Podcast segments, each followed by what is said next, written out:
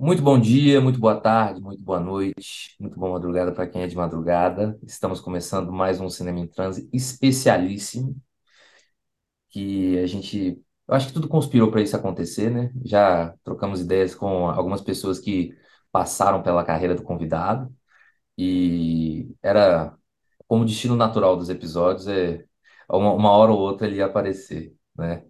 E sem mais delongas, é isso. Eric Rocha. Fala. E aí, querido? Salve, salve, Gabriel, Gabriel e Gabriel Brescia, né? Dois Gabriel. salve, salve, é um prazer estar com vocês aí e tô na escuta aí pra gente trocar essa ideia. E um co-host aí que apareceu no último episódio e retornou, Gabriel Brescia. Oi, oi, galera, como estão? É, mais uma vez aqui no, no Cinema em Transe, essa conversa aí que vai render muita coisa boa, certeza. Massa demais. É isso. Bora pra intro e vamos lá. Em Brasília, 19 horas. O processo vai começar. E o cinema brasileiro é a vergonha nacional. Mais fortes são os poderes do povo! Tô falando que branco na fala e preta que Os cineastas devem tirar máscara Terei chuva que irá fertilizar essa terra maldita. Essa terra que me assassina. Preciso usar as máscaras da macumba brasileira. É o artesanato contra a tecnologia. Vamos falar de cultura. Então, Eric, tendo visto a sua filmografia, é, visto como ela é, ela é ampla, assim, e a gente consegue abordar muita coisa é, diante dos seus filmes, eu fiquei em dúvida do que, de onde começar essa, essa conversa, e eu resolvi usar um pouco do, do livro do Fórum Doc, né? Do catálogo do Fórum Doc, que, eles, que é o Festival de Documentário aqui de Belo Horizonte, e tinha bastante texto massa, e um texto que mexeu muito comigo é sobre personagem, e é sobre Nanook, né, o do, do norte, e um pouco sobre essa, o que é o personagem no documentário, assim. Como é que você acha que tá, que a gente está se encontrando nessa parte do personagem, nessa parte da caracterização? Porque hoje produção audiovisual é muita coisa, né? E a gente tem medo de, de se, de se pulverizar tanto e de, de se perdendo, assim. Como é que é para você, assim, essa, essa escolha do personagem no documentário? Que a gente sabe que você fez ficção. É uma, é um, é uma, uma coisa fácil? É uma, é uma coisa, é uma coisa que para você, assim, é mais natural? Ou é uma, ou é uma, uma é, é muito planejado, é muito é muito estudado antes de você decidir fazer o filme assim, porque personagem doc é um assunto muito delicado assim, eu acho, e é um assunto que precisa de ser muito muito questionado assim, porque para uns o personagem precisa estar entre aspas livre, né, de qualquer amarra da direção, para outros ele pode ter ele pode ter essa interferência do diretor, do cineasta, enfim. Como é que é para você essa parte do processo assim? Ah, uma boa questão. Bom, antes de mais nada aí, só agradecer aí pelo convite de vocês para estar nessa tarde aí, a gente a gente está esse momento junto aí, é, no Cinema em Transe, discutindo e refletindo, né? Pensando o cinema e através do cinema muitas coisas, né? O próprio país, né? E a nossa própria existência, nossa passagem, a nossa própria passagem aqui na Terra. Que o, o cinema não é nada mais, nada menos uma forma, né? De marcar, né? De testemunhar, de registrar é, nossa passagem pelo mundo, né? É uma- De, de produzir uma memória, um rastro do nosso tempo. No caso, aqui nesse país, né? É, nesse território chamado Brasil, Brasis, né? Então é assim, essa questão do personagem, ela é muito ampla mesmo, e muito muito interessante, porque você me perguntou, ah, o personagem, é, o interessante é deixar ele sem amarras ou é a visão do diretor? O que que é uma coisa?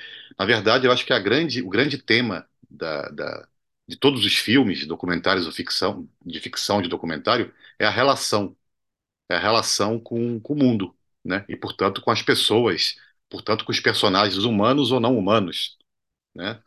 É, então é dessa relação que surgem os filmes, né? É, não é nem de um, não é nem do, do personagem somente deixar ele livre numa, numa certa ideia, numa pretensão de, de ele estar livre ou autônomo ou, ou ser quem ele é de verdade, uma certa ideia de, verdade ou de puritanismo, e nem mesmo a minha visão só que vou dirigir o personagem de uma forma unilateral, né? Eu acho que é essa relação de afeto, de, de encontro, é, de contradição também, de tensão, de desencontro também, né? Tudo que passa por uma, por, por, uma relação, qualquer relação, né, que a gente tem, né? A gente tem uma, uma série de, de, de, sentimentos, né? E, é, de, emoção, de emoções que surgem dessa relação, né? Então eu acho que é muito isso, assim, né? Sem relação, né? Não tem, não existe nada. É, é, ou, ou, melhor dizendo, quando é uma relação é, que não tem alguma profundidade, né? Uma relação oportunista, uma, um tipo de relação é, meramente é, factual, eu acho que isso se imprime no filme, né? Se, se, é, se manifesta também na imagem do som do cinema, né? É, então eu acho que cada filme é uma aventura, né? Cada filme tem um processo de aventura, de abismo, né? Onde a gente, a gente se lança. É, então tem personagens que eu, digamos assim, é, escolhi fazer, né? A, é, a priori são é, vou dar um exemplo assim, a Elza Soares, né? É um filme que eu estou em montagem agora, que é um filme para o ano que vem. É uma, uma, uma mulher incrível, né? Uma, artista dessa, dessa potência, né? É uma personagem que eu escolhi me aproximar dela e sugerir a ela uma, é, a, fazer um filme, né? Um documentário, por exemplo. Então é alguma coisa que vem de um desejo, né? De uma proposta, de um convite e a pessoa embarca junto e a gente vai junto, né? Então, no nosso caso, do filme da Elsa, por exemplo, que é um filme ainda inédito, um filme ainda em construção, né? Estamos começando a conversa aqui com os filmes ainda que ainda não, não existem, que estão sendo é, é, gestados, né? É, é, no caso do filme com a Elsa, a gente ficou filmando oito anos seguidos, assim, até, até a partida dela, até o, até o ano passado, quando ela partiu para outra dimensão. E o filme foi sendo construído assim, ao longo de anos, é, de uma forma muito fragmentada, sabe? É, mas surgiu dessa, desse desejo inicial que eu tive, inclusive fazendo um parêntese sobre isso, né? A, a Paula Gaetan, né? Que o grande sorte da minha vida é minha mãe, uma grande cineasta, que eu sei que já participou aqui também do, da, do espaço de vocês. Ela fez um clipe com a Elza Soares, né? Que, que, eu, que, eu, que eu produzi aqui, ajudei na produção do clipe. E a partir, de, e, e, a, a, partir disso a gente conheceu a Elza também, começamos a conversar com ela, a gente se aproximou dela, e aí, eu, aí me veio o desejo, não, quero fazer esse filme com essa mulher. Então, existe desde a, de um caso assim, de uma coisa mais pensada, de um desejo que surge de uma forma mais organizado, assim, né? Até, ou até mesmo personagens que vêm totalmente do acaso, que surgem do acaso, de alguma coisa que é de uma outra natureza de encontro, como por exemplo a Edna, que eu fui fazer uma peça de teatro é, sobre as guerrilheiras do Araguaia, com a, com a, a convite da Gabriela Carneiro da Cunha, que é a diretora de teatro e atriz, ela me convidou para participar dessa peça de teatro, que haveria uma, toda uma camada audiovisual nessa peça, e eu, ela me convidou para dirigir essa parte audiovisual, cinematográfica da peça, as projeções, tudo isso. E a gente foi para o sul do Pará, para ouvir as pessoas vivas, as sobreviventes, da, da guerrilha do Araguaia, né, das pessoas que é, testemunharam e conviveram com essas guerrilheiras no início dos anos 70, né? Então eu, fui, eu fiquei um mês lá no sul do Pará, é, é, ali da fronteira com Tocantins, né?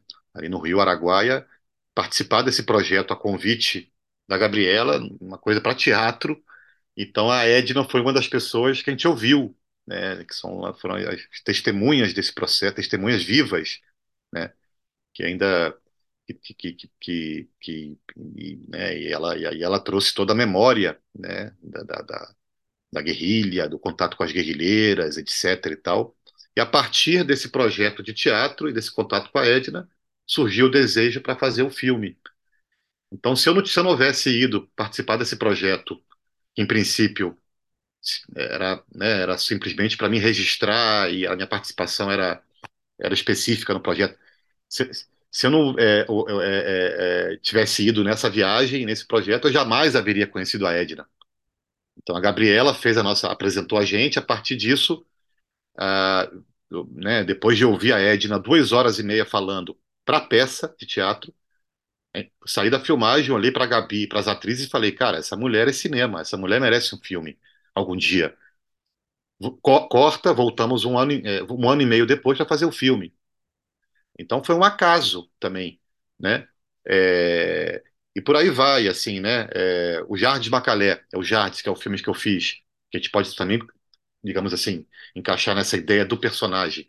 Foi um convite do Jardim que ele me fez. Ao contrário do filme da Elsa, o Jardim me ligou e falou: Eric, vamos fazer um filme, eu quero fazer um trabalho contigo, admiro o teu trabalho, coisa e tal. E a gente se encontrou e começamos a fazer esse filme juntos que era que é, né, cujo, digamos assim, cujo, cujo arco, arco dramático do filme era essas três semanas nesse processo de criação do Jard, gravando esse novo disco nesse estúdio. E aí foi a convite deles. Se talvez eles não, não, não houvessem me convidado, jamais esse filme existiria. Então, essa questão do personagem é muito ampla, né? É, o cinema novo, por exemplo, é um filme de personagens, mas aí é um coletivo, é uma polifonia, né? Você não tem um personagem, você tem uma, né, uma essa, essas vozes dessas, desses grandes cineastas, desses autores, desse movimento tão fundamental que é o cinema novo, que vão conversar, uma conversa entre eles sobre o Brasil, sobre o cinema, sobre a linguagem, etc, etc e tal. E, e aí é, é, é, foi alguma coisa também que surgiu, esse projeto surgiu da conversa com alguns amigos meus, assim. E aí é, o pessoal do Canal Brasil também na época que estava coproduzindo. Então é isso, assim, né? É uma. É um, cada filme, ele, ele. Eu acho que o bonito do- da, da, da vida e do cinema é isso, né? Cada projeto, ele tem uma, um caminho próprio de, de processo de criação, de descobertas, muito fecundo, né? Assim, no sentido da. E muito, muito próprio mesmo, né? É, a tal ponto de que eu, eu acho que é fundamental no, no cinema que, esses, que, que cada filme, cada projeto possa modificar o seu próprio jeito de fazer cinema né? Eu não acredito muito numa, num estilo, num, num caminho só de personagem ou de linguagem, é, mas pelo contrário, eu acho que como cada personagem, cada universo pode transformar o seu próprio processo e a própria linguagem dos filmes, né? Falando mais profundamente. Então, eu acho que é isso, assim.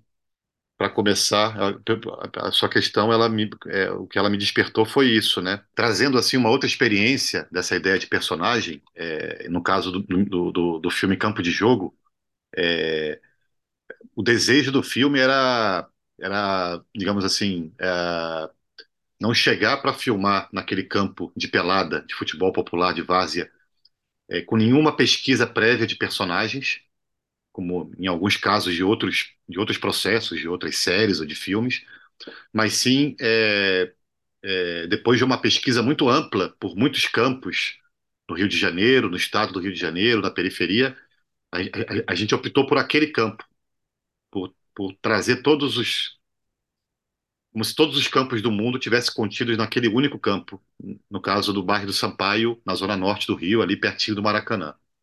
Então a gente achou aquele campo, com aquele campeonato de favela, e entendemos que o personagem, o ponto de partida do filme, como personagem, era aquele espaço, aquele território. É, E começamos a filmar aquele campeonato de favela, né? Sempre uma filmagem, é, sempre nos fins de semana, né? Uma filmagem diferente dos outros filmes, que em geral se filma 5 para 2, 5 para um. Então era um filme sempre filmado aos fins de semana, sobretudo aos domingos, que é onde acontece esse ritual da pelada, né? Não sei aí em BH, em Minas, pelada é o mesmo nome ou é outro? É, é igual, né? É, Tudo nome, mesmo nome. É que eu moro em São Paulo e aqui em São Paulo é, tem outros nomes aqui, futebol de várzea, outras coisas. Mas então começamos a filmar, tá, tá, tá, durante, ficamos filmando durante meses.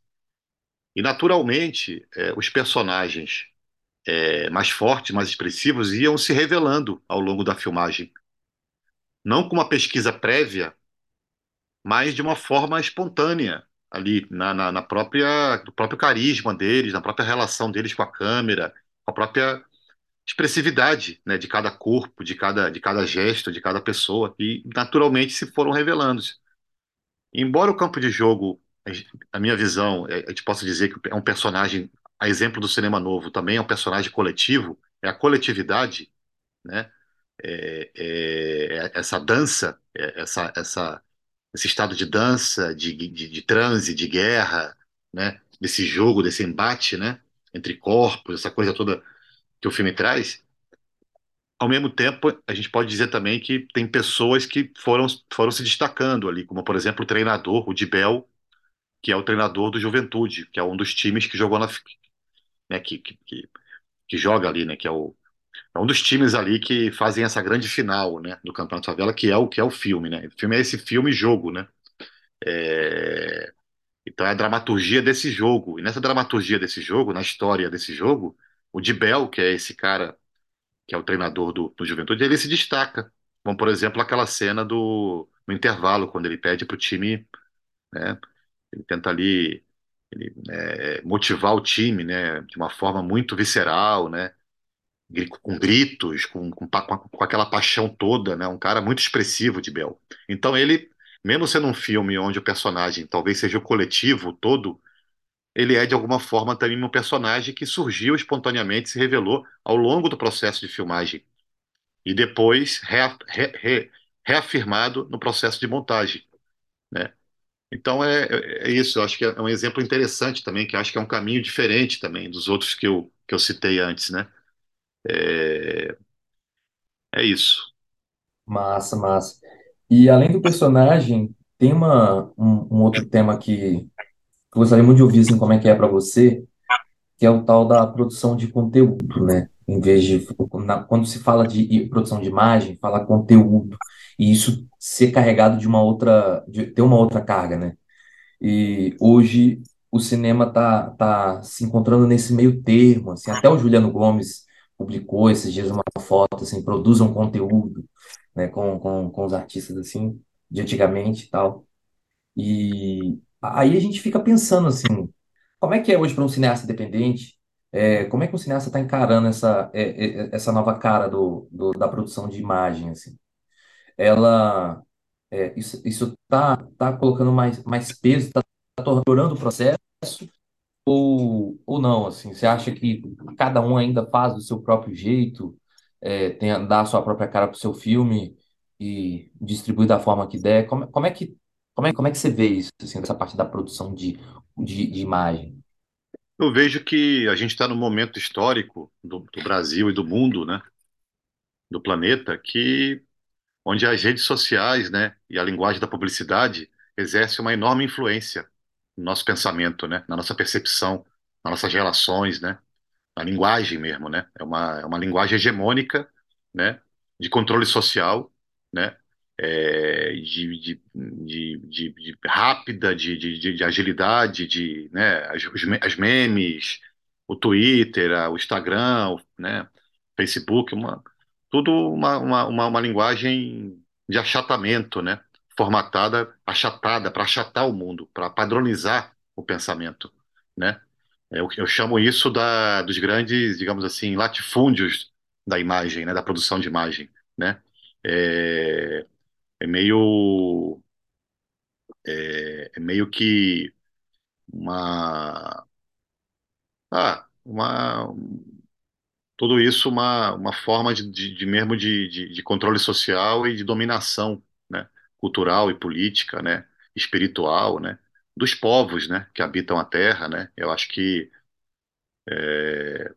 por exemplo É, se a gente pensa assim no conceito de mono, monocultura, né? É uma, uma espécie de monocultura, né? É uma linguagem que essa ideia do conteúdo, tá? Então você vai olhar, por exemplo, o Instagram. Eu sou um cara que eu não tenho, nunca tive Facebook. Aí, mas Instagram eu tenho, assim, para comunicar e para, né? Eu acho assim a, a- a coisa da imagem me atrai mais, né? Quando é uma comunicação por imagens, assim. A mesma Instagram, você vai olhar ele E você tem, um- você tem diversos conteúdos ali, né? À medida que você vai movimentando o celular, mas todos na mesma, com a mesma janela, com mesmo, com a mesma forma. Então, isso que eu digo do achatamento. É tudo igual, que é uma, é uma, é- que é a própria natureza da publicidade, né? Então, você vai passando de uma coisa para outra rapidamente, sem olhar nada muito bem, sem analisar nada, sem refletir sobre nada. Vai olhando o conteúdo, a informação que é o que prima, né? É uma, é uma ideologia da informação, do conteúdo, né? É, mas todos com a mesma janela, com a mesma imagem, com a mesma, com a mesma forma, né? É, e, e, e isso mais ou menos é, é, assim, é, isso se reflete também na, na linguagem do cinema, né? Dos streamings, das grandes plataformas, né? É, que a gente tem muita coisa parecida, né? Que é mais do mesmo, né? É, onde o que se, tem, e se tenta vender aquilo pelo conteúdo, por um conteúdo urgente, ou X ou Y, mas com Uhum, formas, formas, fórmulas muito similares, padronizadas, herdeiras da publicidade, de uma ideologia da publicidade. uhum, É, então, é, esse é o mundo que a gente está vivendo, né? É, e acho que isso tudo é uma, sem dúvida, acho não. Isso tudo tem a ver com, com uma estratégia, com uma máquina de guerra do imperialismo, né? Assim, não, não- isso não é uma coisa antiga, velha, é uma coisa absolutamente atual, né? Eu acho que é, é através dessa guerra de imagens, é, é, desse controle social dessas imagens, né? Através dessa linguagem, né? Que os americanos é, acharam para continuarem ganhando uma sobrevida numa grande guerra geopolítica que é o que está acontecendo no mundo hoje, né? Os Estados Unidos contra a China, basicamente, é os Estados Unidos contra a Eurásia, para falar mais uhum, propriamente. Então, essa máquina cultural de, de- de dominação das mentes e dos corações, essa máquina cultural com esses conteúdos e com essa forma, é, digamos assim, fórmula, forma fórmula é, é, é, padronizada publicitária, de- é, né, é ela que está colonizando e ela que continua ainda dominando as pessoas, né, é, é, nesse mundo, né, quer dizer, o que está dando a sobrevida para os americanos nessa guerra, né, porque a gente não lê em chinês, a gente não vê muito filme chinês, não conhece literatura chinesa, não vê a mídia chinesa, nem a russa, né, nem a iraniana, né, nem, nem da África do Sul. A gente, toda a nossa mediação do mundo é feita através da, de uma linguagem hegemônica, é, que é uma linguagem é, controlada e, e- e manipulada pelos americanos. É a linguagem de Hollywood, né? Os streamings são nada mais nada menos que a renovação de Hollywood, uma expansão desse controle, né?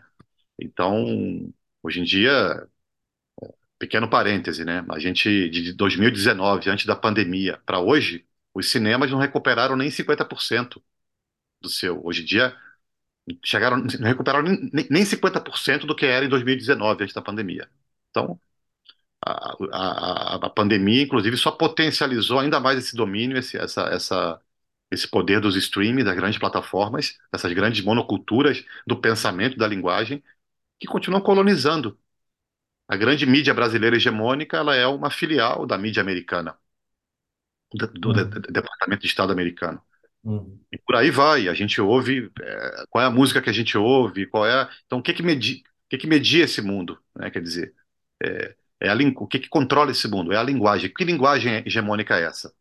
É essa linguagem que já sabemos, que nos atravessa e nos bombardeia, nos massacra dia a dia, né? uhum, Desde as redes sociais até os streamings, até Hollywood, até tudo.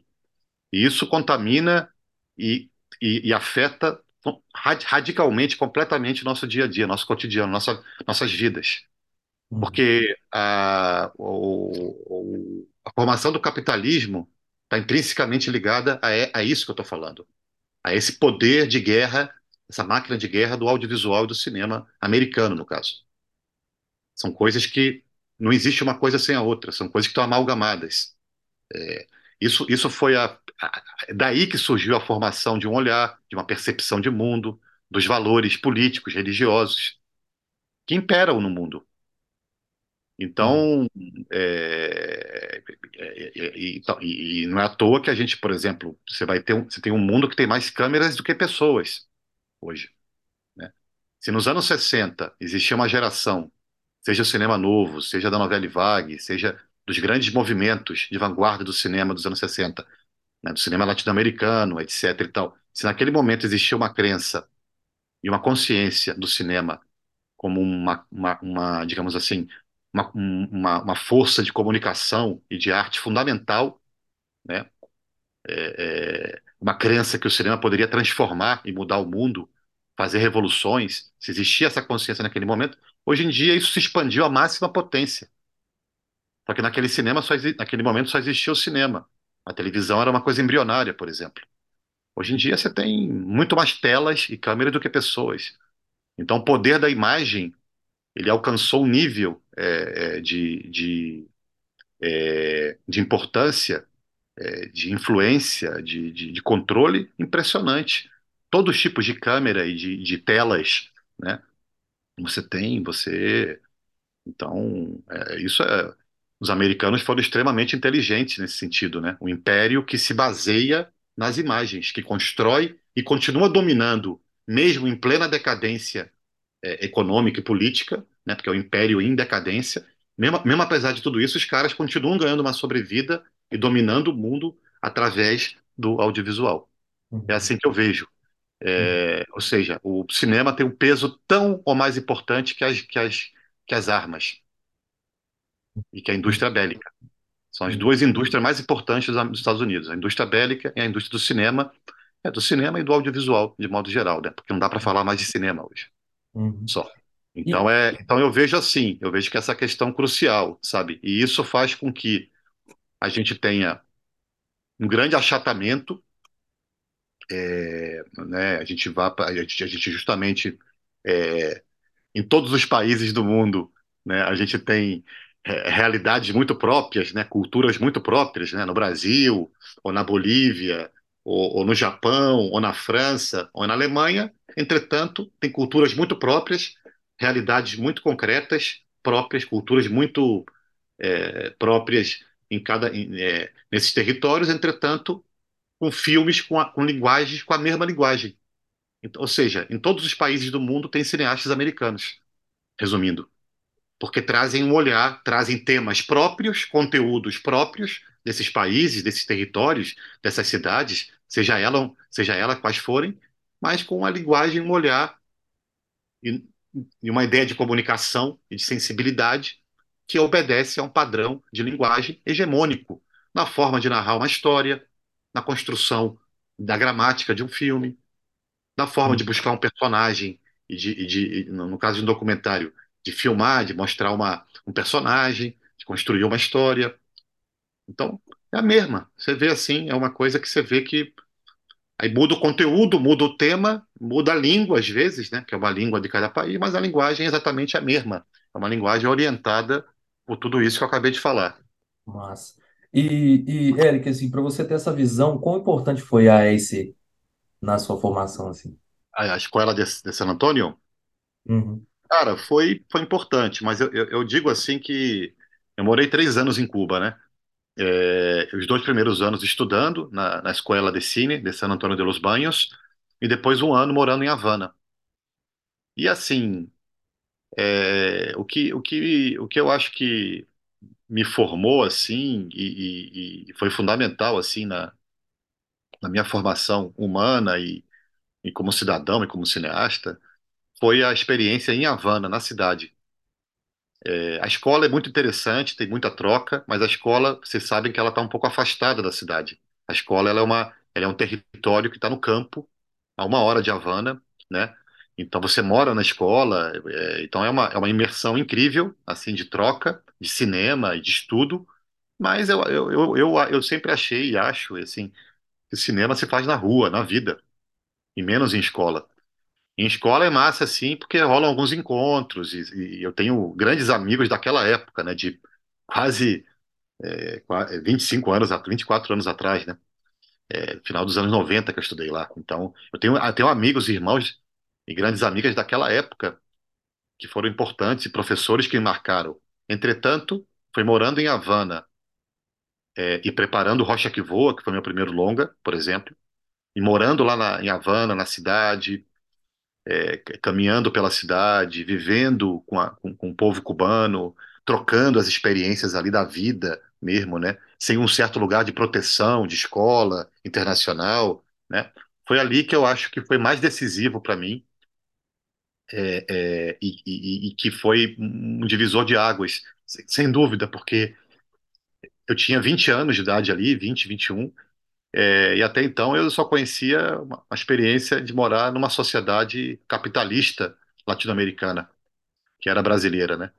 É, como é a brasileira. E nesse caso você vive uma experiência de um outro tipo, um outro tipo de sociedade, né? Uma outra, um outro modelo social, econômico, político, né? Um outro tipo de troca de valores, né? De humanidade, né? É, você vê na, no ponto de ônibus, eu via, né? Enquanto estava preparando o filme, por exemplo, um cineasta esperando um ônibus do lado de um torneiro mecânico, do lado de um engenheiro, todo mundo junto ali, um cineasta importante que com renome, não era uma pessoa, um estudante ainda. Era... Então, o que eu quero dizer é que realmente é, é, isso, isso expandiu muito a, a, a, a, minha, a minha visão de mundo, né? É, foi uma experiência radical, assim, de morar esse, esse ano em Havana, especialmente, é, e fazer esse filme, né, nesse momento, e, e, e isso eu acho que foi, assim, muito forte, assim, sabe? Mesmo de, de troca, de, de rua, né? Porque eu sempre fui um cara de rua, assim, saca? Assim, eu sempre cresci a minha infância e a, e a adolescência, assim, muito mais da rua do que em casa, do que em colégio.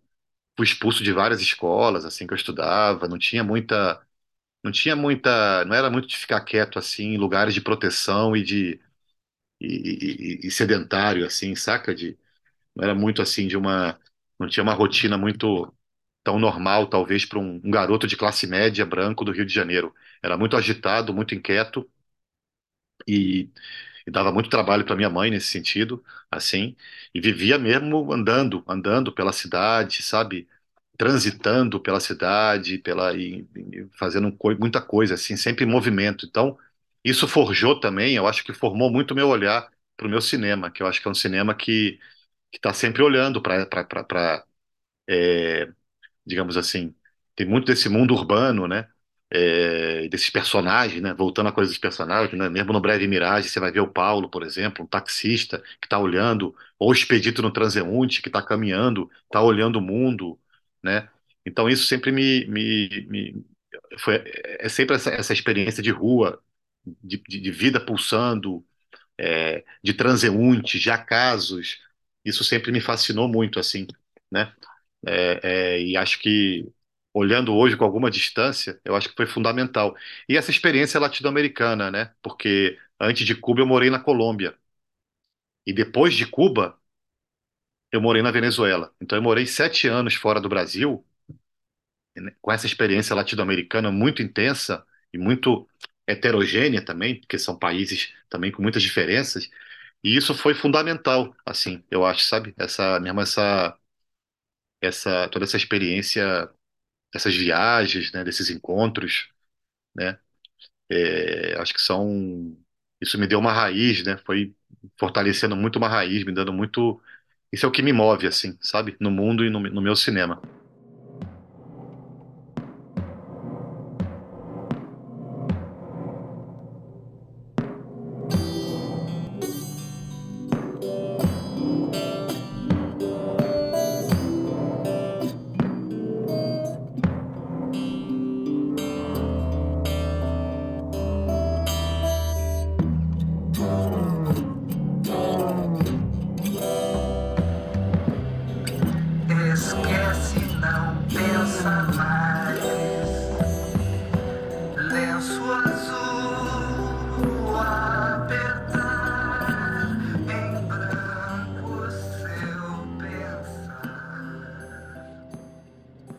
Eric, deixa eu fazer uma pergunta aqui. É, o seu, o seu cinema, é, o meu primeiro contato com ele foi com Rocha que Voa, sabe? Por mais que cinema novo seja muito falado, discutido, assim, tenha facilidade de assistir é, até é, na própria plataforma é, do streaming, né? É, o meu primeiro contato com o seu cinema foi com Rocha que Voa e eu fiquei muito impressionado com a questão da pesquisa mesmo, porque é um filme de muitas imagens de arquivo, de muitas entrevistas, né? É, e de muitos filmes também. É, eu queria saber na sua relação com a pesquisa no cinema, que tá muito, é, que é uma conversa muito direta ali com o documentário, por mais que você já tenha feito ficção também. É, você se enxerga sendo um, um realizador assim que é, se conecta mais até com a pesquisa do que de fato com o ligar a câmera ali e registrar o momento, assim, por conta de todo o trabalho que você tem que ter por trás para representar alguma questão, alguma conversa, alguma história. Eu acho que é, as coisas caminham junto, né?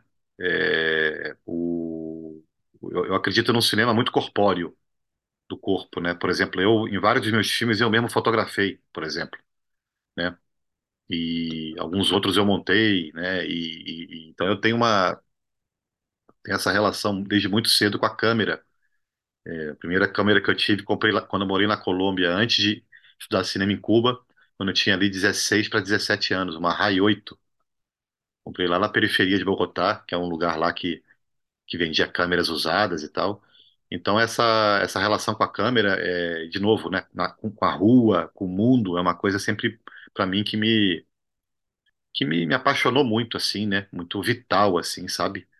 É, essa energia dessa relação mesmo com as coisas, né? De eu estar na câmera filmando. Então para mim isso é muito importante mesmo nos filmes que eu não fotografo, é, eu tenho uma relação muito simbiótica com os fotógrafos, né? Mesmo assim, de muito próxima, de pegar a câmera às vezes, porque para mim é, é fundamental. É, e a pesquisa, tanto quanto. Eu acho que a pesquisa ela é um processo que ela prepara, ela fecunda os filmes, né? Ela, ela prepara os filmes num, num processo de pesquisa que pode envolver um roteiro mais clássico ou não. Mas ela também ela é, ela é algo que permeia todo o processo para mim. A pesquisa ela está sempre em movimento. Não, não é uma coisa linear, né? Não pesquiso e depois filmo e depois monto e depois faço som, a mixagem. A pesquisa ela atravessa o processo todo, porque a pesquisa ela, ela, ela é o próprio estudo, né? Você está sempre está sempre pesquisando, lendo, estudando e pesquisando com o olhar, né? Também, né? Na nossa relação com o mundo, com as andanças, com o que você escuta, né? A gente não pesquisa só com material intelectual, histórico, né? A gente sabe, a gente pesquisa com os sentidos vivos, atentos ao mundo, né? Então, é, para mim, é, essa, essa pesquisa ela é, ela é sempre assim, está em movimento, ela acompanha todo o processo do filme e ela é capaz de é, é, mudar rumos é, radicais, assim, às vezes, dos projetos, sabe, dos filmes. Uma, uma conversa que eu tenho com alguém, um texto que eu leio, né? É uma coisa que a gente diz que o material, no caso do Rocha que Voa, foi fundamental, assim, por exemplo, a pesquisa pós-filmagem, né? A gente estava num momento de ato entre a filmagem e a montagem, justamente lá em Havana, lá no ICAIC, né? Instituto de Cinema Cubano. E é, eu sabia que meu pai, meu pai tinha morado lá um ano, no início dos anos 70, ficou exilado lá. Eu sabia que uma pessoa como Glauber, da dimensão dele, ele tinha que ter alguma coisa dele, algum registro, alguma entrevista, alguma coisa mais concreta. E, me negaram o tempo todo, falaram que não existia. A gente pesquisou, pesquisou, pesquisou, pesquisou, disseram que não existia nada. Eu continuava assim, inquieto com isso, desconfiado de que não não não não, não estava conformado com isso. E logo depois da filmagem, algumas semanas depois da filmagem, a gente estava iniciando a montagem, descobriram aquelas duas entrevistas dele de áudio lá num, num canto lá numa sala do ICAI, que o negócio estava meio perdido. E isso transformou o filme, por exemplo. Então, foi uma- um material descoberto pós-filmagem que transformou totalmente a estrutura do filme e o caminho do filme, né, do que eu iria fazer sem aquela, aque- aquele áudio, aquelas conversas. Ia ser outro filme. Aquele áudio e aquela pesquisa transformou o rumo do filme, né? A mesma coisa, então, mesma coisa do cinema novo, né? Durante a montagem, a gente foi descobrindo materiais incríveis, né? É, que foram transformando também o curso da montagem, foram enriquecendo, foram confrontando aquelas ideias que estavam ali, né? É, expandindo o filme, né? Então, são dois, são dois filmes que têm muito material de arquivo, né? O, o- o Rocha que Voa é metade metade. O Rocha que Voa é metade arquivo, metade filmado, embora as pessoas acham que é mais arquivo, porque é, é um dado interessante, a gente filmou com uma película Orbo, uma película da, do antigo bloco comunista, né? que era, era uma película produzida na, na União Soviética, que era distribuída para todos os países do bloco comunista naquela época. E aí Cuba, claro, né, tinha essa película, eu descobri essa película com uma pessoa que estava vendendo essa película clandestinamente, é, e era uma película vencida. Tinha um lote que tinha sido vencido, a película branco e negro, preto e branco. Um lote que tinha sido vencido em 76 e em outro em 85. Imagina, eu estava filmando em 99, cara. Então a película estava vencida já há algum tempo, portanto, a gente não sabia ao certo o que que essa película ia produzir, o que que ela ia enxergar, né? É, então a gente filmou, fez alguns testes básicos, filmamos, e a película gera essa textura, esses fungos, né? Essa, esses sobressaltos, essa coisa que, que de fato emula muito e parece muito material de arquivo, né? Você não sabe, ah, isso o cara filmou é arquivo. Muita gente que acha que é um filme todo de arquivo, e de fato, eu nem diria 50-50, eu diria que tem 60% de material filmado e 40% de arquivo. Então é uma coisa interessante, né? É, isso, né? A gente filmou em 16 milímetros, né? Grande parte do Rocha que Voa, na época que as pessoas ainda filmavam em película, né? É, Agora, no caso do cinema novo, é 100% arquivo, né? Aí sim. Embora no cinema novo eu houvesse filmado durante quase 10 anos, eu mesmo, grande parte eu filmei assim, eu e Miguel, que é o fotógrafo que eu trabalho muito, um grande amigo, que eu estudei com ele em Cuba, inclusive, o Miguel, fotógrafo uruguaio, é, que fez, fez, fotografou vários dos meus filmes, mas enfim, o que eu quero dizer é que eu fiquei 10 anos quase filmando cinema novo, e, e muitas entrevistas foram as últimas desses, dos cineastas, que logo depois partiram, E quando chegou na montagem, eu com o Renato, eu, eh, houve uma intuição de que não, que esse material filmado ele não, não fazia parte do filme. E a aposta foi nos arquivos. É, na verdade, esse material filmado do Cinema Novo, ele só entrou em algumas coisas de áudio dele, em off, né? É, e o longa é todo construído com, com fragmentos de outros filmes, com arquivos, né? É, é, mas foi uma aposta uma intuição, assim, nas primeiras semanas de montagem, saca? E, e depois, com o material filmado, a gente fez uma série para o Canal Brasil. Aí sim, usando os cineastas mais velhos, né? Porque eu filmei com eles ali na primeira década do... Primeira e segunda década do século XXI, né? Dos do, dos 2000, né? Então, aí sim, eles falando, né? Para câmera, conversas, esse material, ele foi... A gente terminou canalizando ele para essa série. Então, é, é, são exemplos, sabe? De, de como que a pesquisa ela vai atuando e vai também desviando e vai abrindo outras fendas para o filme, né? E não só você sentando em cima do que você tem e pronto, é isso, não. Eu acho que é uma inquietação constante, né? De estar sempre se questionando o que você está fazendo mesmo, né? Pensando sobre e tentando ser o mais amplo possível, né? No filme da Elza Soares, a gente está fazendo uma pesquisa imensa, assim, em vários lugares do mundo, televisões, centros de arquivo, é, é, pessoas anônimas que filmaram em shows dela, pessoas, né, que estavam nos shows filmando, público, todo, todo, tudo que você pode imaginar. E estão surgindo coisas incríveis, por exemplo, e que estão transformando também o filme. Isso simultaneamente à montagem do filme. Isso que eu quero dizer. Então, eu acho que sim, a pesquisa ela é a pesquisa é a curiosidade, é você ir a fundo mesmo, né? No coração, na raiz das coisas. Mesmo que mesmo que toda essa pesquisa depois não seja diretamente incluída na montagem, isso pode acontecer, né? A partir de um caminho conceitual, não importa. De alguma forma, você precisa dominar, você precisa dominar, não, você precisa mergulhar nesse universo que está fazendo e ter uma, um conhecimento disso, mesmo que você não usar nada daquele material diretamente na montagem, aquilo vai estar, no- aquilo vai estar, digamos assim, é, na raiz, vai estar movendo o filme, vai estar é, é, é, na alma do filme também, né? E aí, e aí, e aí você não vai estar usando determinado material por uma escolha, mas não porque você não correu atrás para entender, né? Por exemplo, quem é Elza Soares? Uma mulher centenária, né? Com a história de vida que ela tem, né? Com tantas vidas dentro de uma, uma mulher que morou em diversos países, que, enfim, com toda a complexidade e intensidade da história que ela tem, é necessário uma pesquisa é, exaustiva, mesmo que o filme depois seja um plano só de uma conversa com ela, não importa. Aquilo vai estar, o sentimento vai estar ali. E de alguma forma tudo isso vai te, vai te inspirar a poder fazer um filme é, o mais, é, digamos assim, é, o mais é, profundamente ligado a Elsa possível, sabe? Tenha mais, que tenha realmente essa, essa dimensão de quem é essa mulher. De alguma forma, toda essa pesquisa vai estar no filme.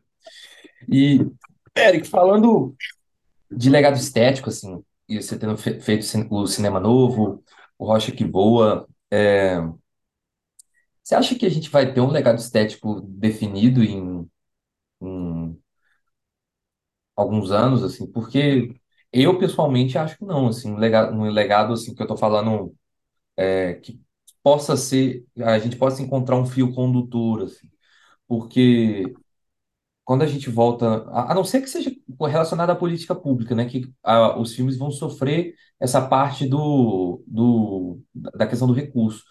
Mas até nisso, eu acho que a gente pulverizou, pulverizou muito em relação nos nas décadas passadas, né? Que a gente tinha, por exemplo, a questão da, da Boca do Lixo, do cinema novo, e a gente vai voltando a gente vai vendo esses, esses traços do, do próprio manifesto do cinema novo, é, é, da própria abordagem do, da, das pornochanchadas, da Boca do Lixo. E hoje, assim, porque o se for falar só de cinema brasileiro, a gente encontra uma infinidade de filmes que nem precisam ser de altos e baixos orçamentos. Se a gente encontrar filmes relacionados na, na, na, na- na mesma linha de, de valor de produção e de, e de até mesmo de região de produção, os filmes estão muito diferentes, né? Assim, você consegue ver um, alguma coisa, algum fio condutor para isso? Porque assim, a gente vê os curtas, por exemplo, que você produziu. E, cara, assim, eles são muito diferentes, né? Eles são muito diferentes. A gente pode correlacionar dentro da, da, da sua carreira, mas mesmo para a sua carreira, assim, eles têm um- uma, uma, uma abordagem muito diferenciada. A gente pode, por exemplo, olhar na mixagem. A mixagem nos seus filmes é muito importante, assim. A gente vê, por exemplo, em, fa- falando de curtas, a gente vê no Marcha Ré, é basicamente um filme é, que a mixagem ela é o, a veia central do filme. Se a gente volta alguns anos na sua produção, já era outra parada, né? Então, assim, eu não estou falando de 20 anos, estou falando, assim, de dois anos, é, é, é, três anos para trás, ou ano passado, ou, ou 2017, essas coisas assim. E, assim, como é que é para você, assim, olhar essa parte do legado estético brasileiro, assim? A gente tem um, um, um olhar que possa nortear isso ou não? Assim, porque o Denison, eu fui numa mesa na Cinemateca, e o Denison Ramalho, diretor de, de cinema de gênero, ele falou assim que tá bem difícil de olhar isso, assim, e ele não falou isso de nenhum, nenhuma forma negativa, assim, é muito mais positiva até. O cinema de terror brasileiro, que é o, a, a, a, a, a dele, né, o, a, a- a- é onde ele, onde ele focou a carreira dele, assim, já tá, assim, uma infinidade de filmes, uma infinidade de abordagens, assim. Como é que você vê isso, assim, essa parte do cinema brasileiro em si? É, eu acho que é difícil responder assim, né? Qual vai ser esse legado, é, né? Olhar, se projetar esse futuro e adivinhar, né? Assim, é, qual que vai ser esse legado, o legado que essa época vai deixar, o legado estético do cinema brasileiro, é, qual vai ser, né? Daqui a algum tempo, como que a gente vai olhar para isso? É difícil. É, uma- eu acho que o que dá para o que dá para dizer é que existem existem é, é, muitas pessoas interessantes fazendo filmes, né? Assim, acho que existem várias pessoas que fazem filmes totalmente diferentes entre elas, né? Cuja marca é uma inquietação, a energia dos filmes, né? É, um medo de não errar, né? A não, a não simetria, a não, não responder a esses modelos é, é, hegemônicos, né? Pré-fabricados que a gente estava conversando antes, né? Então existem uma gama de filmes variadas que rompem, né? Um, não, não, não, não querem obedecer a um certo, a um, a um certo é, cinema de mercado, né? Não querem obedecer a certas leis, estão abertos a, ao novo, né? É, Estão abertos, são cinemas que têm uma porosidade, cinemas que são vivos, né? que estão abertos a, a, a isso que a gente estava conversando, né? Aí, aos processos de descobertas, né? A, a, a, a um tipo de embate com o mundo que é um embate onde você não tem uma, às vezes, um ponto de chegada, mas um ponto de partida, por exemplo, né? Processos de descobertas, mas né, filmes que trazem esses processos vivos e pulsantes e porosos, né? É, é, seja filmes mais narrativos até, um trabalho de dramaturgia com atores profissionais, né? Sejam filmes, é, é, digamos assim, mais documentais, né? Que trabalham um acaso, que trabalham processos se entrelaçando com a filmagem, né? Acho que é uma gama muito variada. O que eu consigo identificar é isso, assim, né? É, tem um, são afinidades, né, que eu tenho com algumas realizadoras e realizadores é, e que são filmes que me fazem vivo, né? Que me, que, que, que me, que me provocam, que, filmes que me fazem aprender como pessoa, como ser e como, como artista. E que, que, que, que, me inspiram no dia a dia da minha da vida, não só para a feitura dos meus filmes, mas me inspiram na vida, né? Na minha visão de país, de mundo, né? Por exemplo, né? Filmes da é, é, citando algumas, né? Algumas pessoas, né? Filmes da, da a a minha mãe é minha mestra, por exemplo, né, da Paula, é, filmes do Adirley Queiroz, da Joana Pimenta, da Rodrigo Ribeiro, né, os próprios filmes do, do, do Afonso ou do André, de Minas, né, quer dizer, tem uma série de, de, de filmes sendo feitos muito interessantes, interessantes, né, é, e que estão rompendo fronteiras, né, que estão pensando o- o- o- que estão conectados, né, com certas linhagens do próprio cinema latino-americano, eu diria, até. Tem, tem referências, mesmo sem saber às vezes, né, e mas que estão propondo caminhos muito diferentes entre si, como eu falei, mas que tem a marca da, de uma, uma marca de uma coragem, de uma invenção, né? Eu acho que é isso que a gente precisa, assim, né? Isso que me interessa mais, né? Esse risco de você fazer o filme para descobrir o que ele é, né? E não no meu caso, assim, não me interessa trabalhar com roteiro pronto, pré-definido, fechado, no sentido de, é, de já saber o que eu quero antes mesmo de fazer o filme, né? É, de uma fórmula, digamos, né? Não tem receita. Me interessa o cinema como uma aventura da criação mesmo, né? Um, um cinema que a gente possa se ir pro abismo, jogar no abismo, né? E possa o tempo todo estar redescobrindo o filme, né? E indo e, e, just, e junto com o universo do qual o filme é feito, dos personagens do qual o filme é feito né? O filme, o filme realmente se misturar e se fundir na própria matéria do que ele é feito, né? Assim, né? Da- da- das pessoas, dos corpos que ele é feito, dos territórios, né? É, então, esse cinema me interessa mais, né? É um cinema menos racional, menos do cálculo, né? Menos de uma certa ideia de indústria, do que, que, do que, que seria fazer um filme ou, ou de cinema, né? Nos moldes, muitas vezes, do que é uma visão europeia ou norte-americana, e mais descobrir assim mesmo uma a partir dessa intervibração com o mundo, né, dessa, de novo, né, dessa relação com o mundo, descobrir o que que é, o que que nos afeta, o que que nos move, né, e dá, e dá o poder também para quem, né, a- sabendo que o cinema e uma câmera é poder, né, então o que que a gente quer, a gente quer dar o, a gente quer a imagem ela é uma, cada imagem ela é uma uma forma de revolução, né? Uma forma de você, é um gesto político. Cada imagem é uma organização de mundo. Como que você quer mostrar, como que você quer enquadrar esse mundo, né? Em cada imagem você revela um filme inteiro, né? Um, um universo inteiro, né? É, então o que que é, que mundo é esse? O que que o que é, você quer constatar o mundo e você quer também inventar um mundo ou você quer só ficar refém de uma constatação, né? É, ou você quer dar um passo além, além da constatação, você quer inventar, você quer abrir uma fenda para inventar outros mundos.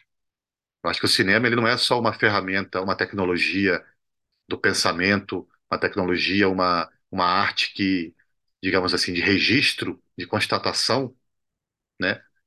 Só de mostrar o mundo como ele é, mas de transformar o mundo e de, e de, de inventar outros mundos, principalmente. Né? E não ficar refém de um mundo, é, um mundo às vezes é terrível que a gente vive, né? É, de, de- de, né? No caso da- do Brasil, por exemplo, a gente está vive num país de terra arras- arrasada, né? Um país destruído, dilacerado, né? No nível de violência, a nossa história toda foi construída em cima de sangue, de brutalidade, de violência, né? De opressão, de colonialismo? Nos níveis mais brutais e impensáveis possíveis. Agora Eu quero poder mostrar isso, mas quero poder também dar o poder aos meus personagens, às minhas imagens, de elas também inventarem outros, outros mundos dentro, de fabular, né? De abrir outras fendas, mesmo dentro desse mundo infernal. Eu acho que é possível a gente abrir fendas, sabe? E dar o poder também para os nossos personagens e para quem a gente filma e o que a gente filma. Então, eu acredito muito nisso. Os filmes que me pegam em geral mais são esses filmes que têm essa capacidade de, né, de, de invenção de mundos mesmo, né? de outros mundos, né? E não somente ficar refém e constatar um mundo cão que a gente vive, como latino-americano e como brasileiro. Que eu acho que isso também é uma coisa perigosa, até para o cinema latino-americano, né? De uma certa pornomiséria, né? Que eu acho que impera também. Eu acho que isso se relaciona muito com o que a gente falou antes, na questão do conteúdo, do tema, né? Às vezes uma certa ditadura do tema, né? Você pega um tema importante, relevante, um conteúdo importante para legitimar já a obra e, e, né, com uma coisa bem intencionada de que você está fazendo uma coisa que é importante politicamente para o país. Mas cuja obra muitas vezes traz uma linguagem completamente colonizada, né? Já e, e morta por si só, porque é uma linguagem, uma linguagem da qual foi é, construído o capitalismo e na qual foi construído a destruição que nós chegamos, né? Então, a imagem é uma coisa muito séria, né? O cinema, o audiovisual é uma coisa muito séria que cada imagem ela é uma criação de um mundo. Você está está pensando um mundo com cada imagem e com cada som, né?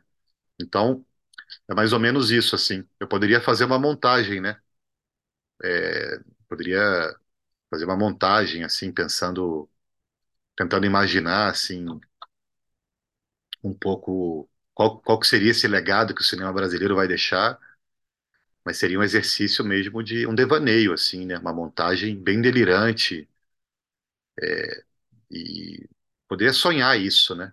Assim, é um sonho, né? Que você, que você projeta e, e nesse sonho eu acho que vai ter muita, tem muita coisa forte, assim, que me interessa, assim, né? Mas E até veio na cabeça assim, seus filmes, é, por mais que alguns sejam documentário, você gosta de na, na linguagem mexer bastante nesse, no universo da imagem, no universo do filme. Por exemplo, falando do Edna, é, a Edna performa para a câmera, né? Ela não só senta e dá o, o relato, né? Você coloca ela para para performar, se, se aproxima bastante do olhar dela. É, tem uma e, e o som ajuda nessa performance. No próprio Macharré que eu comentei, também é um filme recente. Não é alguém, não é uma filmagem da pandemia e um comentário sobre aquele momento. É também, né? Mas não é só isso, né? Ele é um filme que você, pelo som, a gente a gente vai sendo levado pela por aquela imagem e cabe a gente fazer a correlação daquele daquele daquele momento, daquele e da- daquele conjunto, né, da, do áudio e, e, e vídeo, assim, áudio e imagem, assim. Eu acho bem massa ver o que você está falando sendo refletido nos filmes, assim. E o espaço do curta-metragem, assim, para você? É, é porque a gente vê essa invenção dos seus curtas. Como é que é, como é que é, assim? Porque o curta-metragismo brasileiro, ele é muito vivo, né? A gente vê bastante coisa saindo o tempo todo e, e povoando o mundo aí com muita, muita intensidade, né? Tem, tem muito, muito curta que, que não estão no- nos lugares comuns, né? E que são de bastante invenção, não só filmes de diretores, mas, por exemplo, produções audiovisuais de, de, que saem da internet, né? Que saem das próprias redes sociais, assim.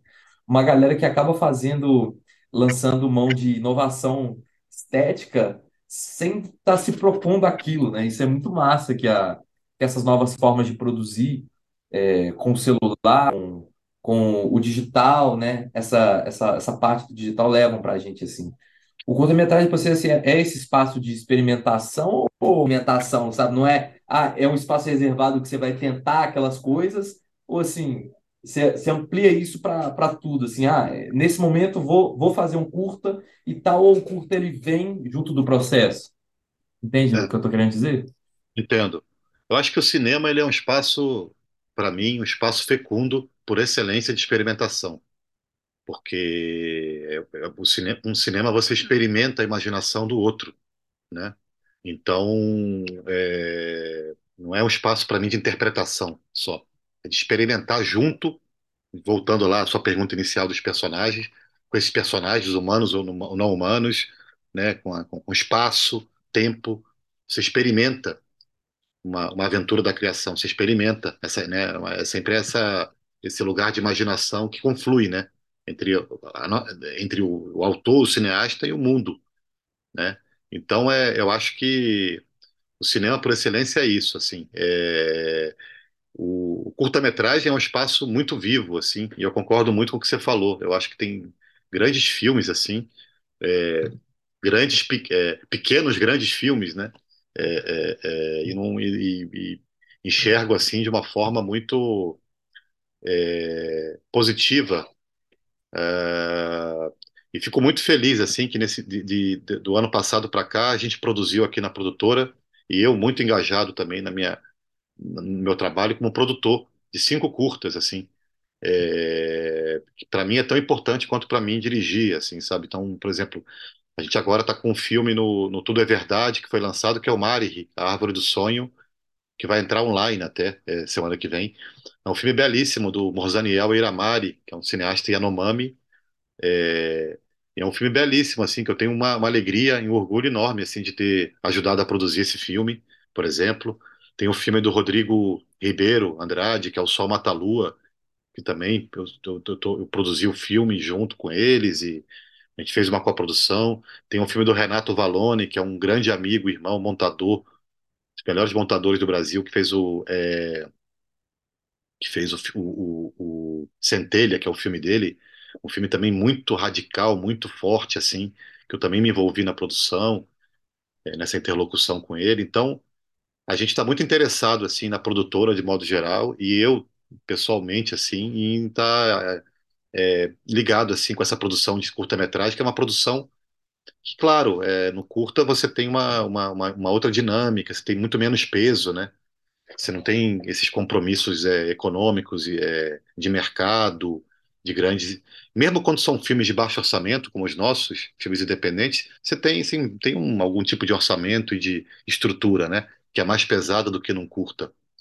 Embora isso também seja relativo, né? Porque também eu já fiz longa-metragem eu sozinho, assim, fazendo tudo, câmera e som, que é o caso do Pachamama, por exemplo, que é um filme solitário e os meus filmes de longa são equipes muito pequenas, de três, quatro, cinco pessoas, às vezes eu sozinho, enquanto se tem curta-metragens também com grandes produções, enfim, isso é, eu quero dizer que isso é relativo, mas em linhas gerais a gente sabe que o curta ele é muito mais, tem essa outra, esse outro tamanho, né, da, da, da produção e, e, e- e essa outra, essa outra leveza, né, essa outra soltura né? Essa outra, e que isso pode gerar uma outra liberdade criativa também. Se, se, se, se isso ser usado a favor, pode gerar uma leveza, uma soltura e esse, essa invenção, é, essa invenção mais é, é, assim é, inventiva mesmo, né? Essa invenção mais inventiva, né?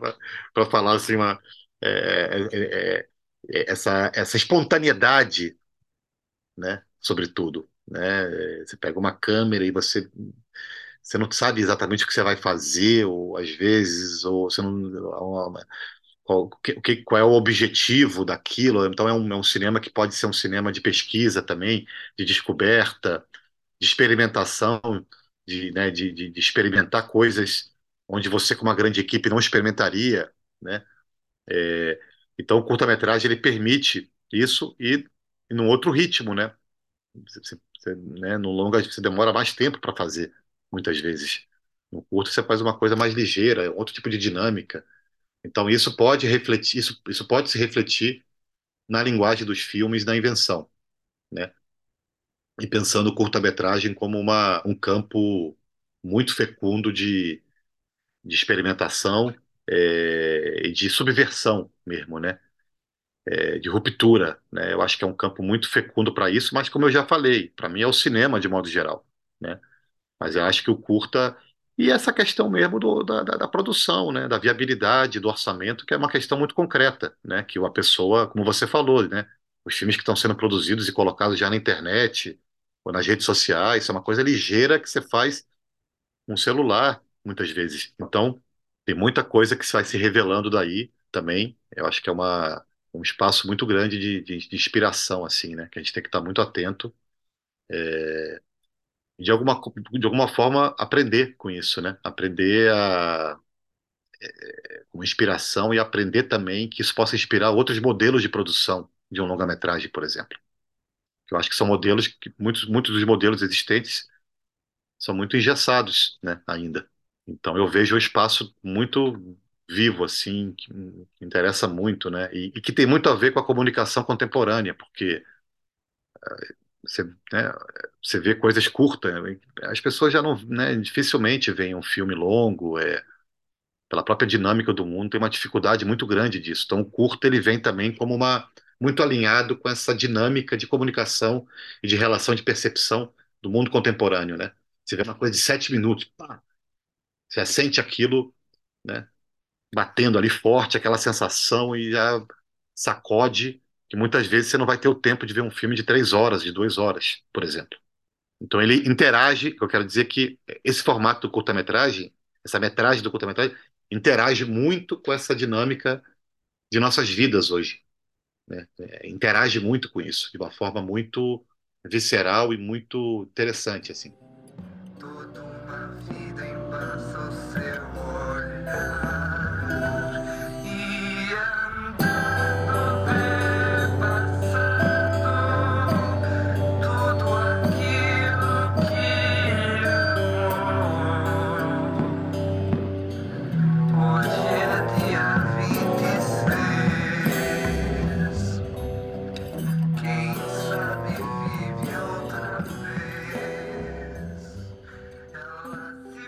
É, eu queria então, fazendo uma conexão assim com o que você acabou de dizer, Eric, é, que você falasse um pouquinho. é, você, agora há pouco você falou que você não gosta de fazer um cinema muito pré-definido, né?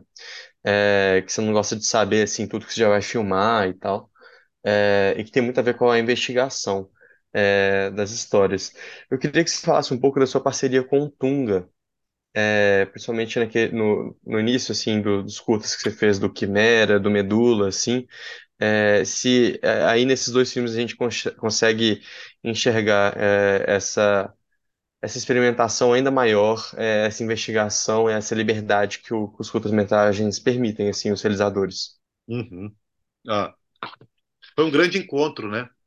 Assim, da, da, da vida, né? É, Esse encontro com Tunga, que, que era e é um grande amigo, porque ele está muito vivo dentro de mim, um grande amigo irmão, né?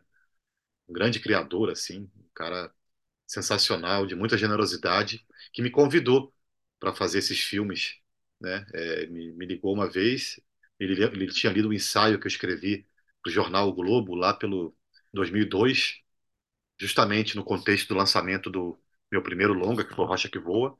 Ele adorou o ensaio, ele viu o filme, ele falou, cara, quero te encontrar para gente trocar uma ideia. Ele já tinha sido, eu tinha frequentado a casa dele quando eu tinha uns 10, 11 anos de idade, com a minha mãe, que era muito amiga dele na época, com a minha irmã também, com a Ava. A gente frequentava a casa dele, mas isso era na minha infância. Depois eu fiquei muito tempo sem ver ele, né? É, eu já de adulto, então, ele me ligou para me comentar desses, desses projetos, da, da- do embrião desses filmes, né? E eu achei muito doido, assim. Eu falei, cara, achei um universo muito diferente do meu, na primeira vista. Ele falou, me contou a história do Quimera, eu falei, porra,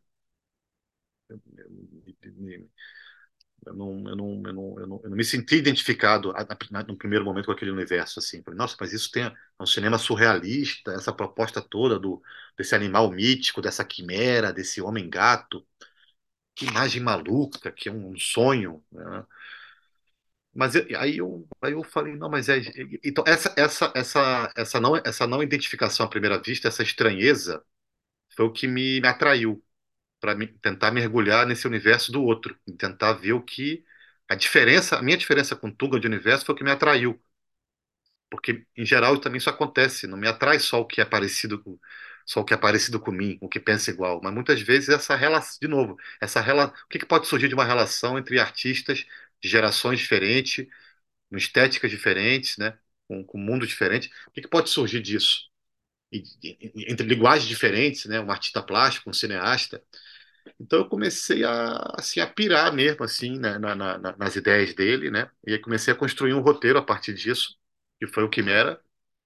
E a gente começou a ficar muito amigo, assim, ao mesmo tempo uma, um afeto muito massa, assim, de proximidade, de troca, né? E de cumplicidade mesmo, né? É, e achei muito foda assim essa proposta de fazer um filme com um artista plástico, um artista como ele, e que não fosse um filme diretamente sobre a obra dele, eu não estou filmando uma, uma obra diretamente dele, uma instalação ou uma performance, nem estou fazendo um filme sobre ele, a biografia dele, mas de um universo que ele me propôs, de algumas imagens que ele jogou para mim, assim, né? E que eu peguei essas imagens e comecei a sonhar junto, assim.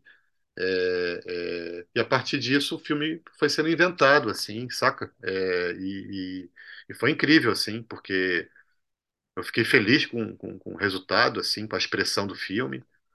É, é, e além de tudo, o filme circulou bastante, assim, pelo mundo, é, é, é, em muitos festivais e prêmios e tal, e circulou muito também pelo mundo das artes visuais, o que eu achei muito interessante, que é um filme que teve essa confluência de caminhos, assim. É, a gente fala muito sobre é, essas relações de inovação e de, de tentativa e erro na hora de criar um filme. E eu fico pensando muito sobre a parte do, a parte concreta, né? Igual a gente passou bem rapidinho, mas você comentou um pouco.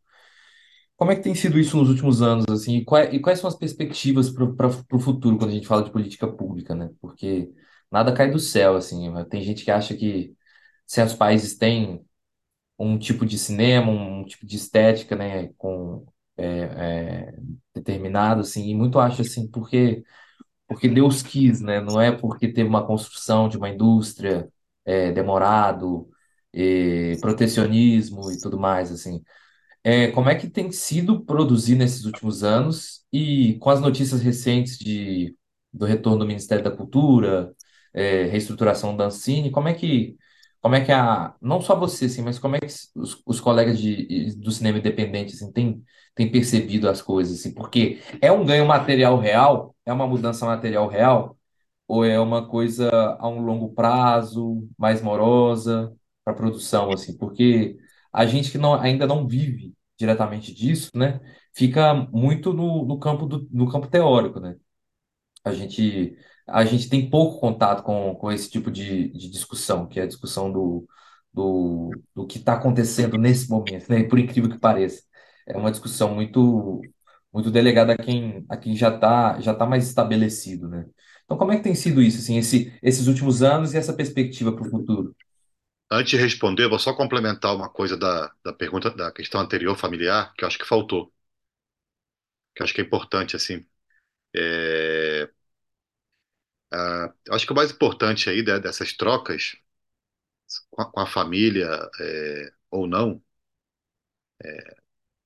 é a questão da fluidez, do prazer, sabe? Do prazer de estar criando e trabalhando junto, né? É uma, para mim, assim, essa, o fato de fazer o filme junto com alguém, né?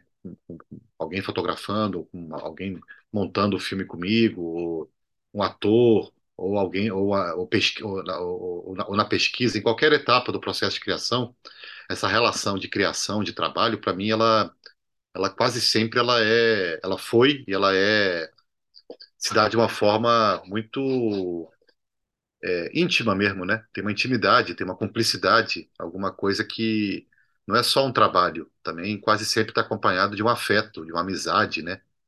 De uma- até de uma espiritualidade, alguma coisa mais forte da relação mesmo, que é fazer um filme, por exemplo, né? Então não, não, não consigo separar muito assim o que que é a coisa profissional, né, do trabalho só e amizade. Consigo ver o cinema de uma forma só técnica, né? De alguém que vai escrever um roteiro para mim, que é um roteirista, que tecnicamente ele é bom. Ou vou chamar uma, uma grande fotógrafa para poder fazer a imagem do filme, porque ela é muito boa e, é, é, e, e isso está desconectado de uma relação de amizade, de troca, né? De estar num bar bebendo uma cerveja, trocando ideias, né? Vivendo junto, a vida mesmo, né? Que eu estou falando. Então, acho que isso é muito importante né, nessa, nesse trabalho é, do cinema, né? É, sendo é, pessoas da minha família ou não, né? Essa fluidez, né? Essa, esse prazer, sabendo que isso passa por contradição, por debate, por diferença também, né? Tá, tá tudo junto, mas é muito importante ter essa cumplicidade mesmo, né? Do que está se fazendo, né? É, sobre essa questão que você que você colocou da do, do, do ofício, né? Tem a ver com o ofício da, do, do do audiovisual, do cinema no Brasil, né? É, eu vejo que, que os últimos anos foram anos sinistros, né? É, um projeto de destruição, né? De país, né? De, de, de né, realmente que é, e, e, que foi muito duro, muito intenso, assim, é, radicalmente sinistro para o país de modo geral é, e que a, e a, e a arte, a cultura, o cinema sofreram isso de uma forma muito violenta, porém, violenta, porém não pior que outras áreas, dos professores, do, dos, da, né, da, da, da, dos médicos do SUS, né, é, de outras áreas, da ciência, né, os trabalhadores brasileiros de forma geral, né. Então, eu coloco o cinema nesse bojo aí, né? Não, não coloco a arte, a cultura como perseguidas, nem vítimas de um processo, como certas pessoas falam. Eu não vejo muito assim. Eu vejo que tá, tá equivalente ao que grande parte da população pobre, inclusive, sofreu, né? É, é a destruição de políticas públicas, né? É, no caso do cinema, do audiovisual, né? A, a destruição, a paralisação, né? O boicote essas políticas públicas que foram sedimentadas é, durante muitos anos, né? Desde o primeiro governo do Lula, é, que são fundamentais, né? Não existe uma cinematografia forte sem políticas públicas fortes. É fundamental. O Adirley, ele, ele, ele fala uma frase que eu gosto muito quando ele fala que o Estado é a vanguarda, né? Quer dizer, e é, e é fundamental, essa, essa, é, entendeu? O Estado tem esse papel mesmo, né? que foi o que gerou, que descentralizou o audiovisual do Brasil, o que fez, fez explodir o cinema audiovisual, audiovisual, audiovisual no Brasil, desde o primeiro governo do Lula, né? Até, até o golpe. Isso, é, a gente, o que a gente viu foi uma explosão do cinema audiovisual, com políticas públicas importantes, decisivas, embora não perfeitas, né? Com várias questões a serem discutidas e aprimoradas, né? E democratizadas, mas com muita coisa importante que foi feita nessa época, né? Que, que o que gerou diversos filmes muito muito importantes, expressivos, né? Uma produção diversificada de, em várias regiões do país, né? de, uma, de uma nova geração, né? De muita coisa surgiu dessa ebulição política e cultural do Brasil nos últimos anos. E muita, muita coisa devido a essas políticas públicas, é, federais e regionais, né? É, Mirando Ancini, por exemplo, você tinha uma linha de inovação de linguagem, de longa-metragem, no qual foram gerados diversos filmes é, importantes, que a gente está vendo, que a gente gosta, sabe? Então, é, o que aconteceu foi que no golpe tudo isso foi, né, é, digamos assim, é, alvo, isso foi alvo de, uma, de, um, de um processo de destruição, né? É, foi alvejado, né? É, esse setor do, do, do, do, cinema foi alvejado por essa destruição e essas políticas foram desmontadas. E isso gerou uma tragédia, na, inclusive nesse, né, nessa área, na nossa área do cinema, porque muitas produtoras fecharam, os cineastas que tinham feito curta-metragem não puderam fazer longa, estão paralisados. Isso paralisou, isso interrompeu um ciclo virtuoso do cinema brasileiro né, e de políticas públicas importantes, foi uma interrupção, foi um golpe nesse processo. E as pessoas desempregadas, pessoas passando fome, técnicos, milhares de técnicos de cinema numa situação crítica, lastimável, assim, sabe? É, situação de penumbra mesmo, penúria mesmo, assim, de, de, de né? um eletricista, um maquinista, um assistente de um assistente de câmera, uma pessoa que faz som, né? Um mixador, pessoas que trabalham, né? que, que dependiam dessa, dessa, desse volume de produção, né? Dessa, dessa dinâmica que se, que se construiu no Brasil durante muitos anos ali, né? Nesses últimos anos. Então, é, a gente, a gente conseguiu atravessar isso, né? Os que sobreviveram, né? É, alguns sobreviveram, outros não, mas o fato é que agora tem um processo de, de, de novos horizontes que se abrem, né? Com a retomada dessas políticas públicas, que são fundamentais. Elas são uma coisa estratégica para o país, questão de Estado mesmo, né? É, é, que é daí que vai se construir uma, uma expressão, né? Uma imagem desses países para dentro e para fora. É aí que você consegue construir uma memória, um rastro? É aí é a partir do cinema e da cultura de modo geral, né?